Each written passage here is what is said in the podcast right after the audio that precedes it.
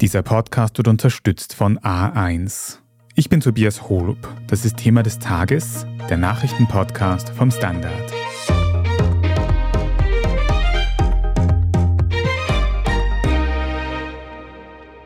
Nach einem Anschlag mit zwei Toten in Brüssel hat die belgische Polizei einen bewaffneten Mann niedergeschossen. Landesweit gilt die zweithöchste Terrorwarnstufe. On le sait bien, le terrorisme islamique dans notre pays a déjà frappé et il continuera justement à frapper si on prend pas les mesures qu'il faut. A 71-year-old man charged with a hate crime after the fatal stabbing of a six-year-old boy. His mother was also seriously injured. Police say both were targeted by the suspect for being Muslim. In Belgien erschießt ein Islamist zwei Fußballfans. In Frankreich ermordet ein islamistisch radikalisierter Mann seinen ehemaligen Lehrer. Und in den USA ersticht ein älterer Mann einen sechsjährigen muslimischen Buben.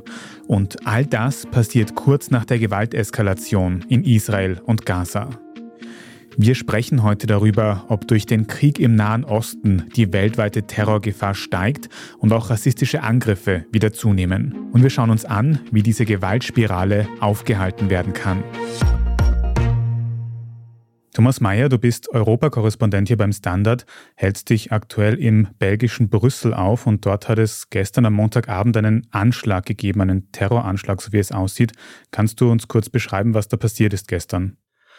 Gestern Abend war das Europameisterschaftsqualifikationsspiel Belgien gegen Schweden angesetzt für 21 Uhr. Und kurz davor hat ein Attentäter, das kann man heute sagen, der Mann ist in der Zwischenzeit identifiziert und wurde von der Polizei heute früh erschossen, hat ein Attentäter an einem sehr belebten Ort im Zentrum von Brüssel, im Norden des Zentrums, ein paar Kilometer entfernt vom Fußballstadion, zwei schwedische Fußballfans erschossen und eine weitere Person schwer verletzt. Es gibt von dem Attentat mehrere Videos von Passanten, gemacht. Dazu muss man sagen, es gibt auch ein Video, von dem die Polizei vermutet, dass es von einem Unterstützer gemacht worden sein könnte, um das Attentat zu dokumentieren, aber das ist offiziell noch nicht geklärt. Und es gibt zusätzlich ein Bekenntnisvideo des Attentäters selbst, wo er sich zu seiner Tat äußert.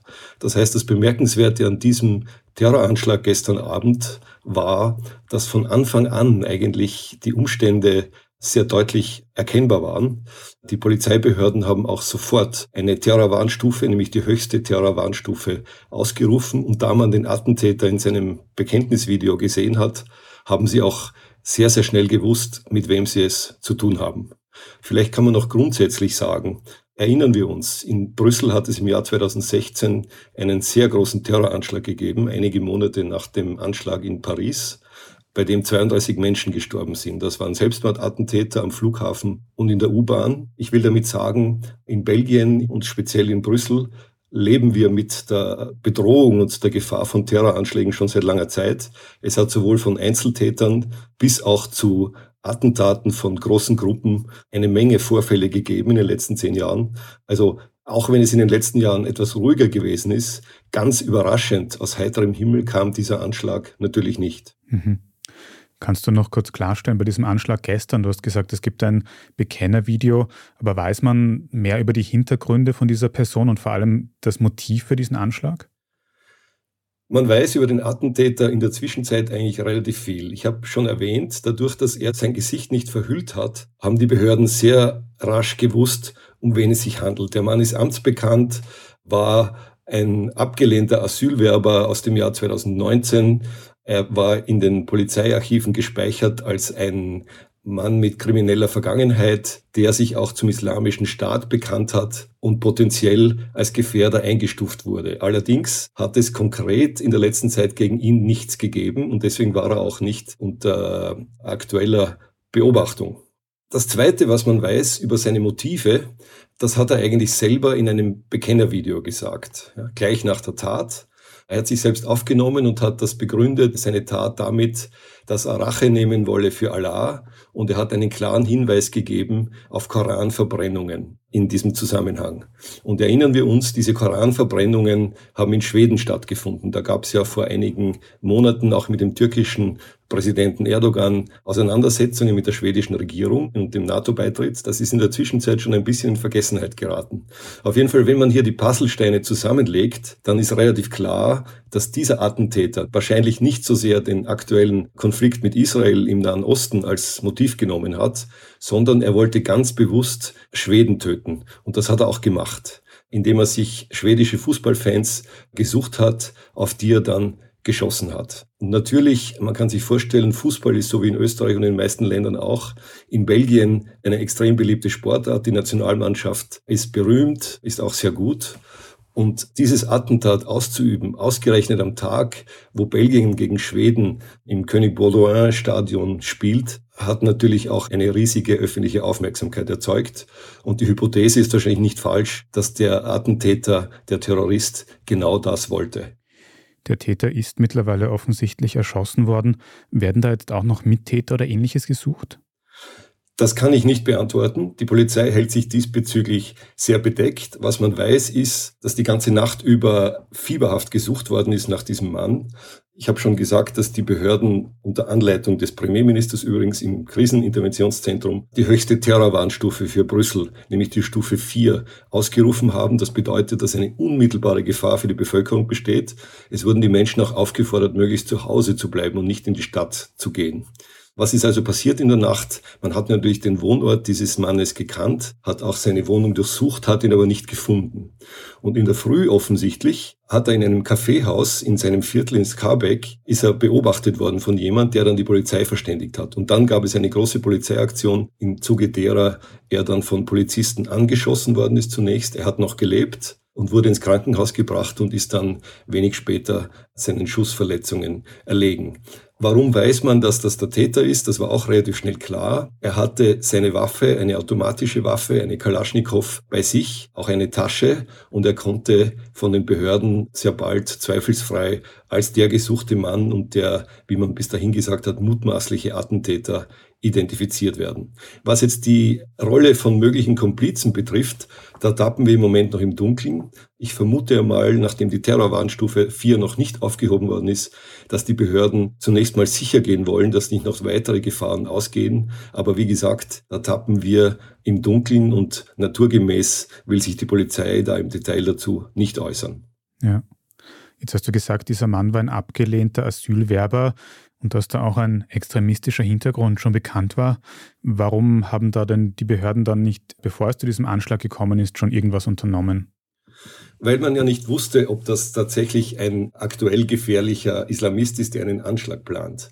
Wie gesagt, es handelt sich um einen Tunesier, der den belgischen Behörden bereits seit dem Jahr 2016, das war das Jahr dieses großen Terroranschlags, bekannt war, also registriert war. Damals hat es sehr, sehr viele Anzeigen gegeben gegen verdächtige Personen, die dann in Geheimdienstkreisen kursiert sind und die von den Behörden registriert worden sind. Der Mann ist dann nach Belgien gekommen und hat dort einen Asylantrag gestellt, der dann prompt abgelehnt wurde. Unter anderem wegen seines kriminellen Records, den er gehabt hat. Er war offensichtlich als Schlepper tätig, als Menschenhändler. Also es war klar, dass er hier in, in Belgien nicht als Asylwerber akzeptiert werden kann. Er ist dann auch in anderen Zusammenhängen auffällig geworden, aber ganz offensichtlich ging von ihm keine unmittelbare Anschlagsgefahr aus und deswegen war er bis gestern Abend auch offenbar nicht im Fokus der Terrorfahnder hier in Brüssel. Das ist vielleicht ein Unterschied zu Österreich, das muss man vielleicht erklären. In Belgien, genauso wie in Frankreich, ist diese Terrorgefahr seit mindestens zehn Jahren allgegenwärtig. Es ist zwar in den vergangenen Jahren etwas ruhiger geworden, aber es ist nicht ungewöhnlich, dass Terroranschläge vereitelt wurden oder kleinere Anschläge auch stattgefunden haben. Das hat hier, ich sage es unter Anführungszeichen, eine gewisse Normalität. Ja, man ist eine starke Polizeipräsenz und auch von Soldaten gewöhnt. Das war nach den Anschlägen 2016 einige Jahre lang, hat das zum Stadtbild gehört. Also ohne das relativieren zu wollen, aber es ist nicht so, dass man jetzt komplett überrascht war über das, was hier passiert ist. Unter anderem auch, weil ja im nahen Frankreich erst vor einigen Tagen wieder ein islamistischer Anschlag passiert ist.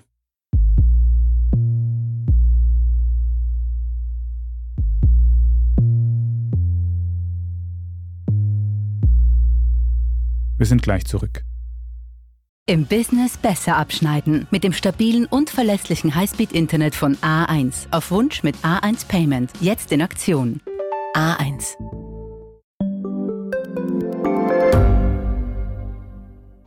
Reicht mein Gehalt für ein gutes Leben? Sind Sneaker und Uhren ein gutes Investment? Wie viel kostet eine Scheidung? Das und vieles mehr sehen wir uns an in der dritten Staffel vom Standard-Podcast Lohnt sich das? Wir, das sind Melanie Reidel, Annika Dang, Alexander Amon und Michael Windisch. Wir sprechen mit ExpertInnen darüber, wie man sogar vom Weltuntergang profitieren kann. Und darüber, wie mich künstliche Intelligenz reich macht und warum Geld noch immer Männersache ist. Lohnt sich das? Der Standard-Podcast über Geld findet ihr jeden Dienstag auf allen gängigen Podcast-Plattformen. Tom, du hast es schon gesagt, in Frankreich hat es vor kurzem auch einen Anschlag gegeben. Da ist ein Lehrer von einem ehemaligen Schüler ermordet worden. Hat es da auch einen islamistischen Hintergrund gegeben? Davon muss man ausgehen. Es hat sogar der französische Staatspräsident Emmanuel Macron sich sofort zum Tatort begeben, einem Gymnasium, und hat persönlich auch die Französinnen und Franzosen darüber informiert, dass es sich um einen islamistisch motivierten Anschlag gehandelt hat. Présent dès cet après-midi à Arras, ici, au sein de cet établissement scolaire qui a été frappé une fois encore par la barbarie du terrorisme islamiste. Der Attentäter ist 20 Jahre alt. Er wurde festgenommen, er ist in Haft. Er ist als Kind nach Frankreich gekommen, als Sohn eines Tschetschenen, der vor einiger Zeit aus Frankreich ausgewiesen worden ist. Und dieser junge Mann, der 20-Jährige, wurde auch vom französischen Geheimdienst von Terrorfahndern beobachtet. Also bei ihm handelt es sich zweifelsohne, nach Angaben der Behörden, um einen islamistisch motivierten Täter, der in Arras, in der Stadt Arras, zur Schule gegangen ist, ins Gymnasium und dort auch ein Studium begonnen hat. Und er ist vergangene Woche in sein Gymnasium zurückgekehrt und wollte dort offensichtlich auch Menschen töten. So haben die Behörden das kommuniziert. Er wurde von Lehrern gestoppt und im Zuge eines Kampfes hat er mit einem Messer einen Französischlehrer umgebracht. Hm. Und jetzt hört man da schon heraus, es gibt in diesen Fällen sehr konkrete Motive, teilweise vielleicht auch persönlicher Natur, aber es fällt schon auf, dass es gleich mehrere terroristische Anschläge in Europa gibt, auch in Österreich wurde überlegt, eine erhöhte Terrorwarnstufe einzuführen und das alles so kurz nach dieser Eskalation im Nahen Osten. Könnte es nicht sein, dass sich Terroristen eben in Belgien, in Frankreich durch die Situation dort bestärkt gefühlt haben? Also es gibt diesen indirekten Zusammenhang mit Sicherheit, aber nach meinen Erfahrungen in den letzten zehn Jahren und diesen vielen Terrorbedrohungen und Anschlägen, auch durch Einzeltäter, vor allem in, in Belgien, kann man, glaube ich, sagen, das sind Islamisten. Die brauchen nicht sozusagen einen aktuellen Anlass wie jetzt in Israel, der bestärkt sie möglicherweise, aber die haben ihr Programm, das sie seit langer Zeit abspulen. Und das heißt einfach, sie wollen Terror verbreiten und sie wollen Menschen töten. Also ich glaube, es wäre ein bisschen zu vorschnell, wenn man so unmittelbar jetzt Beziehungen hersetzt und sagt, weil jetzt die Lage in Israel eskaliert ist, deswegen passieren jetzt diese Anschläge. Das wäre wahrscheinlich ein bisschen zu kurz gegriffen. Ich glaube, wir müssen uns bewusst sein, dass es diese Bedrohungen und diese Gefahren seit einigen Jahren gibt, dass die Polizeibehörden da auch dahinter sind, aber dass immer wieder, leider muss man sagen, solche Anschläge dann auch passieren. Das sind keine Einzelfälle aus meiner Sicht. Mhm. Und du hast schon gesagt, in Belgien zum Beispiel ist man diese Gefahrenlage zu einem gewissen Teil sogar schon gewöhnt. Jetzt ist aktuell ein ganz großer Fokus auf der jüdischen Bevölkerung in Europa. Hast du das Gefühl, dass sich die jüdische Community in Europa noch sicher fühlen kann aktuell? Das würde ich mal so beantworten, dass man das wahrscheinlich nach einzelnen Ländern unterscheiden muss. Also für mich ist ganz klar, dass in Belgien zum Beispiel und in Frankreich der Antisemitismus in den vergangenen Jahren gestiegen ist. Es sind auch Tausende Jüdinnen und Juden nach Israel ausgewandert, weil sie sich eben in Frankreich nicht mehr sicher gefühlt haben, zum Beispiel durch diese Serien an Anschlägen und Bedrohungen, denen sie ausgesetzt sind.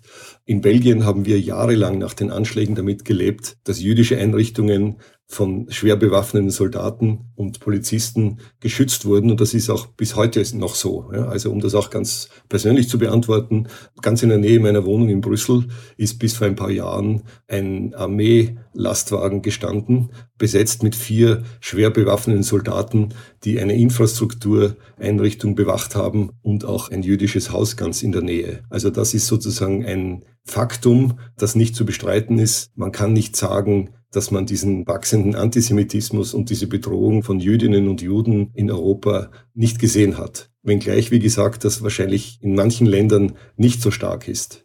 Aber dass diese Unsicherheit da ist und dass die Menschen auch Angst haben müssen, daran besteht für mich kein Zweifel. Hm. In Österreich hat es auf jeden Fall nach den Ereignissen im Nahen Osten auch noch zusätzliche Sicherheitsmaßnahmen gegeben bei jüdischen Einrichtungen. Wenn wir uns das Thema jetzt noch ein bisschen weiter gefasst anschauen, hat es in den USA vor kurzem auch eine Meldung gegeben, dass ein muslimischer junger Bub getötet worden ist von einem radikalisierten älteren Mann. Da steht jetzt auch im Raum, dass dieser Mann durch den Konflikt im Nahen Osten motiviert wurde zu dieser Tat. Jetzt kennen wir das ja auch aus europäischen Ländern. Frankreich zum Beispiel, da ist Rassismus ein ganz großes Thema. Denkst du, dass es jetzt auch durch diese ganzen Entwicklungen wieder mehr Rassismus gegen die muslimische Bevölkerung auch in Europa geben wird? Also ich würde es mal so sehen, dass wir schon registrieren müssen, dass die Spannungen in unserer Gesellschaft und das Unsicherheitsgefühl steigen. Ja, die Polarisierung nimmt zu und das heißt natürlich auch, dass Feindseligkeiten bis hin zur Gewaltanwendung eher im Steigen begriffen sein werden. Was mir ganz wichtig ist, man muss aufpassen, dass man hier nicht allzu schnell in pauschale Verurteilungen verfällt. Man kann nicht sagen, dass die Muslime oder die Israelis oder was auch immer alle kollektiv für irgendetwas verantwortlich sind. Wir sprechen hier von Terroristen. Das sind Leute, die unter dem Vorwand der Religion politische Ziele verfolgen mit aller Härte. Ihr Ziel ist es, um beim Nahostkonflikt zu bleiben, Israel von der Landkarte zu tilgen und Juden umzubringen. Das ist auch erklärt so. Aber umso vorsichtiger muss man sein, dass man hier kollektiv alle Palästinenser beschuldigt oder gar die arabische Welt in dieser Richtung tätig zu sein. Und was mir auch wichtig ist in dem Zusammenhang ist zu sagen, und das sieht man in Belgien auch sehr gut, wo ja der Anteil der muslimischen Bevölkerung aufgrund der Geschichte sehr hoch ist, es gibt eine sehr, sehr große, die überwiegende Zahl von Menschen, von Belgiern, Muslimen, die diese Gewalttaten aufs Schärfste verurteilen. Man hat das auch schon bei den großen Anschlägen 2016 gesehen. Da gibt es einfach ganz klare öffentliche Aussagen. Da gibt es Demonstrationen, wo die Menschen zusammenhalten und sagen, wir lassen uns unsere Stadt oder unser Land von solchen radikalen Kräften und von solchen Mördern nicht wegnehmen. Ja. Das ist ganz wichtig, weil wir, glaube ich, sehr dazu neigen zu denken, das sei nur ein Sicherheitsproblem, als würden die Terrorfahnder und die Polizei, die Sicherheitsbehörden dieses Problem bewältigen können. Ich denke, dass es sehr wichtig ist, dass ein gesellschaftlicher Konsens gefunden wird, dass es darum geht, einen Ausgleich zu finden und dass man solche radikalen Kräfte, Mörder letztendlich auch verurteilt und isoliert und sich nicht mit ihnen in irgendeiner Weise sympathisiert oder versucht, das zu relativieren. Mhm. Du sagst gesellschaftlicher Konsens. Was denkst du, müsste passieren, vielleicht auf europäischer Ebene, damit sich diese Gewaltspirale jetzt eben nicht immer noch weiter dreht in den nächsten Monaten und Jahren? Also das Wichtigste, denke ich mir, nehmen wir nur das Beispiel von Wien und den jüngsten Demonstrationen, die wir am Stephansplatz gesehen haben. Ich glaube, es wäre sehr wichtig, wenn die Öffentlichkeit, wenn die Gesellschaft als Gesamtes aufsteht und klar macht, dass solche Hassorgien einfach nicht tolerierbar sind. Und dann wird es wahrscheinlich auch wichtig sein, dass die Polizeibehörden dann zum Beispiel solche Hassdemonstrationen auch tatsächlich verbietet, damit sie nicht stattfinden können. Es sind meistens Minderheiten, die hier sich in den Vordergrund drängen und der Eindruck entsteht, als seien hier große Bewegungen im Gange. Ich denke, dass das gar nicht so ist, sondern ich habe auch selber erlebt, wie gesagt, in Belgien, dass die Solidarität der Menschen miteinander und die Verurteilung dieser Gewalt sehr, sehr breit sein kann, wenn man entschlossen ist. Wichtig wäre dafür, dass die Politik da mit gutem Beispiel vorangeht und auch klare Worte findet. Das ist das, was ich gemeint habe, mit Spannungen und solchen Auseinandersetzungen zu leben. Das heißt, in einer Demokratie, in einer freien Gesellschaft wie der unseren, dass wir uns sehr aktiv damit auseinandersetzen müssen und akzeptieren müssen, dass wir das alles nicht zum Verschwinden bringen können. Aber wir können, glaube ich, durch Engagement, durch Haltung, ja, durch Standpunkte, die wir vertreten, für Klarheit sorgen, was akzeptiert wird und was nicht. Und dann muss man wahrscheinlich eben auch rechtlich, sicherheitspolitisch, polizeilich die entsprechenden Konsequenzen daraus ziehen und auch tatsächlich auch Kriminelle, und davon reden wir jetzt in diesem Zusammenhang mit Terroranschlägen, entsprechend auch vor Gerichte zu bringen und abzustrafen. Mhm. Und langfristig wird dann auch Integration und Migration in Europa noch ein immer größeres Thema sein, oder? Absolut. Auch dieses Thema ist ein riesiges Thema, das wir nicht wegreden können. Das Beste wäre, wenn wir uns dieser ganzen Problematik offen stellen, damit hier eben nicht solche Vereinfachungen stattfinden. Denn es muss ja klar sein, viele Probleme der Sicherheit, auch des Radikalismus, haben natürlich auch mit irregulärer Migration nach Europa zu tun. Aber sie sind eben nur ein kleiner Teil des Gesamtbildes. Also ich bin dagegen, dass man in die eine oder andere Richtung polarisiert und sagt, es gibt quasi unter Migranten keine prekären oder fragwürdigen Bewegungen. Und auf der anderen Seite, was die Rechten, die extremen Rechten eben machen, die den Eindruck erwecken, als wären Migranten sozusagen alle potenzielle Gefährder und Kriminelle. Das kann es nicht sein. Europa ist ein offener, ein breiter, ein vielfältiger Kontinent und wir müssen uns diesen Problemen offen stellen.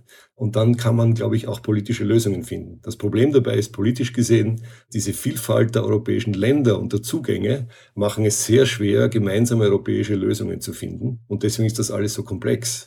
Aber man darf nicht aufgeben. Wir müssen auf dieser Linie weitermachen. Denn wenn die Vereinfacher und die Polarisierer sich durchsetzen, dann werden die Probleme wahrscheinlich tendenziell eher größer werden als kleiner. Das ist der Schluss, den ich aus diesen ganzen Dingen ziehe. Und wir sind kurz vor einem Europawahljahr im Jahr 2024. Ich gehe mit Sicherheit davon aus, dass die Themen Migration, Sicherheit und ein Spezialthema auch Terroranschläge jetzt wahrscheinlich angefeuert auch durch den Nahostkonflikt, eine wichtige Rolle spielen werden im Wahlkampf, in der Auseinandersetzung der Parteien.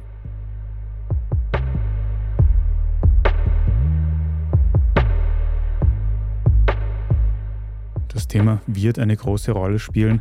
Bleibt nur zu hoffen, dass es nicht tatsächlich statistisch auch eine große Zunahme gibt an Terroranschlägen nach dieser Eskalation im Nahen Osten jetzt. Thomas Mayer, vielen Dank dir für diese Analyse aus Brüssel.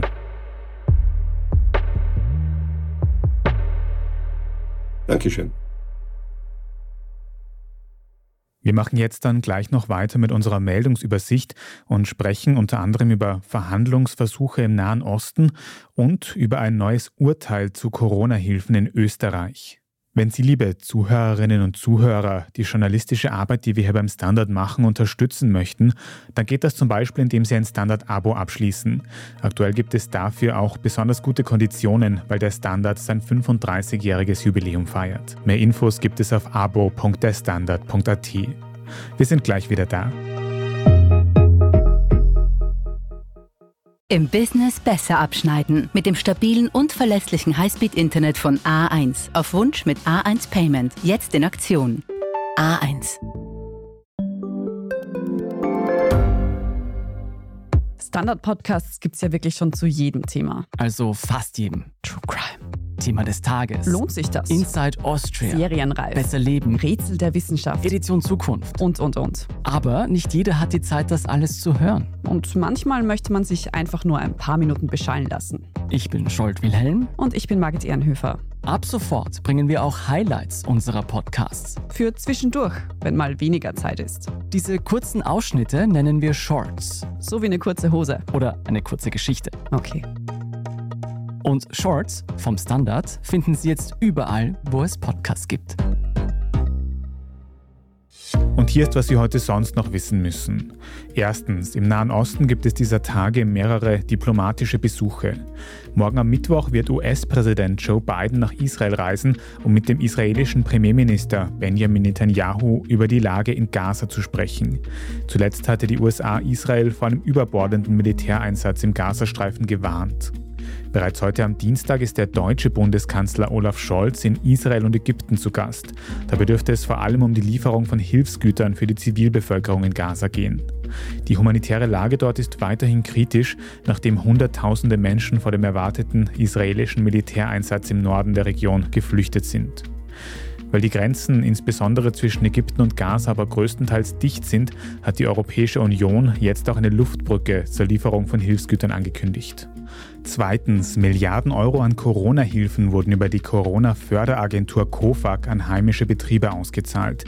Wie diese Agentur von der türkis-grünen Regierung aufgesetzt wurde, war allerdings laut Verfassungsgerichtshof verfassungswidrig.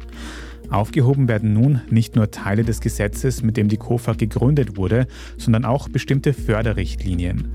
Die Aufhebung tritt laut Entscheidung aber erst mit 31. Oktober 2024 in Kraft. Das soll dem Gesetzgeber die Möglichkeit geben, genauere Regelungen für die zukünftige Abwicklung der KOFAG zu treffen. Die aktuelle Entscheidung hat aber keine Auswirkungen auf bereits ausgezahlte Hilfen und vorerst auch keine Auswirkungen auf noch offene Förderanträge. Dadurch können fürs Erste auch weiterhin Finanzhilfen ausgezahlt werden, heißt es in der aktuellen Aussendung des Verfassungsgerichtshofs. Drittens, auf dem Bundesheergelände in Allensteig in Niederösterreich hat es gestern am Montag einen Unfall mit einem Panzer gegeben. Der Leopard-Panzer mit vier Insassen ist nahe einer Brücke über eine Böschung gestürzt. Dabei ist ein 24-jähriger Unteroffizier aus Oberösterreich ums Leben gekommen. Die drei weiteren Insassen, darunter auch Grundwehrdiener, wurden leicht verletzt. Bisher ist noch nicht bekannt, wie es zu dem Unfall gekommen ist. Im Raum stehen ein technischer Defekt, menschliche Fehler oder auch problematisches Wetter. Als nächstes wird jetzt zunächst die Polizei ermitteln, danach schaltet sich eine Unfallkommission des Bundesheers ein und erst danach kann auch der Panzer geborgen werden. Es ist der erste tödliche Panzerunfall in Österreich seit über zehn Jahren. Damals, nämlich im Jahr 2012, ist ebenfalls ein Panzer auf dem Truppenübungsplatz Allensteig verunglückt. Und viertens, Österreichs Fußballteam der Herren hat sich aus eigener Kraft für die EM 2024 in Deutschland qualifiziert. Gestern am Montagabend wurde im gähnend leeren Stadion von Baku der Fußballzwerg Aserbaidschan mit 1 zu 0 geschlagen. Die Leistung war laut unseren Kollegen aus dem Standard Sportressort zwar das Gegenteil von überragend, generell aber habe die Mannschaft eine extrem gute Qualifikation absolviert. Österreich zieht nun zum dritten Mal hintereinander in eine EM-Endrunde ein. Die Europameisterschaft startet dann am 14. Juni 2024 mit dem Auftaktspiel in München. Alles weitere zum aktuellen Weltgeschehen können Sie auf der Standard.at nachlesen. Falls Sie jetzt noch nicht genug von Standard Podcasts haben, dann kann ich die neue Folge unseres Schwester-Podcasts Lohnt sich das empfehlen. Da geht es um die Frage, ob Sneaker und Uhren ein gutes Investment sein können. Lohnt sich das, finden Sie überall, wo es Podcasts gibt. Falls Sie dem Standard Podcast Team Feedback oder Anregungen schicken möchten, dann geht das über die E-Mail-Adresse podcast.derstandard.at. Und wenn Ihnen diese Folge von Thema des Tages gefallen hat, dann abonnieren Sie uns am besten auf Ihrer liebsten Podcast-Plattform. Dann verpassen Sie auch keine weitere Folge mehr. Bei der Gelegenheit freuen wir uns auch sehr über gute Bewertungen oder nette Kommentare. Vielen Dank dafür. Vielen Dank auch an Scholt Wilhelm, der an dieser Folge mitgearbeitet hat. Und ich bin Tobias Holub. Danke Ihnen fürs Zuhören und bis zum nächsten Mal.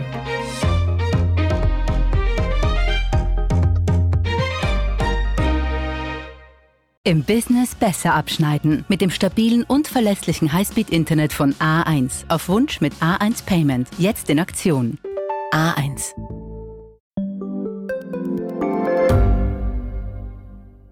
Gibt es außerirdisches Leben? Haben Tiere ein Bewusstsein? Können wir durch die Zeit reisen? Es gibt so viele große Fragen, die uns Menschen seit Jahrtausenden beschäftigen. Aber erst jetzt kann die Wissenschaft Antworten darauf liefern. Oder neue Rätsel entdecken. Ich bin Tanja Traxler. Und ich bin David Rennert. Im Standard-Podcast Rätsel der Wissenschaft gehen wir großen Fragen der Menschheit auf die Spur. Wir fragen Wissenschaftlerinnen, was in schwarzen Löchern passiert. Wo die Aliens bleiben. Und die Fusionskraftwerke. Und wo die Mathematik an ihre Grenzen stößt. Rätsel der Wissenschaft. Jeden Mittwoch eine neue Folge. Überall, wo es Podcasts gibt.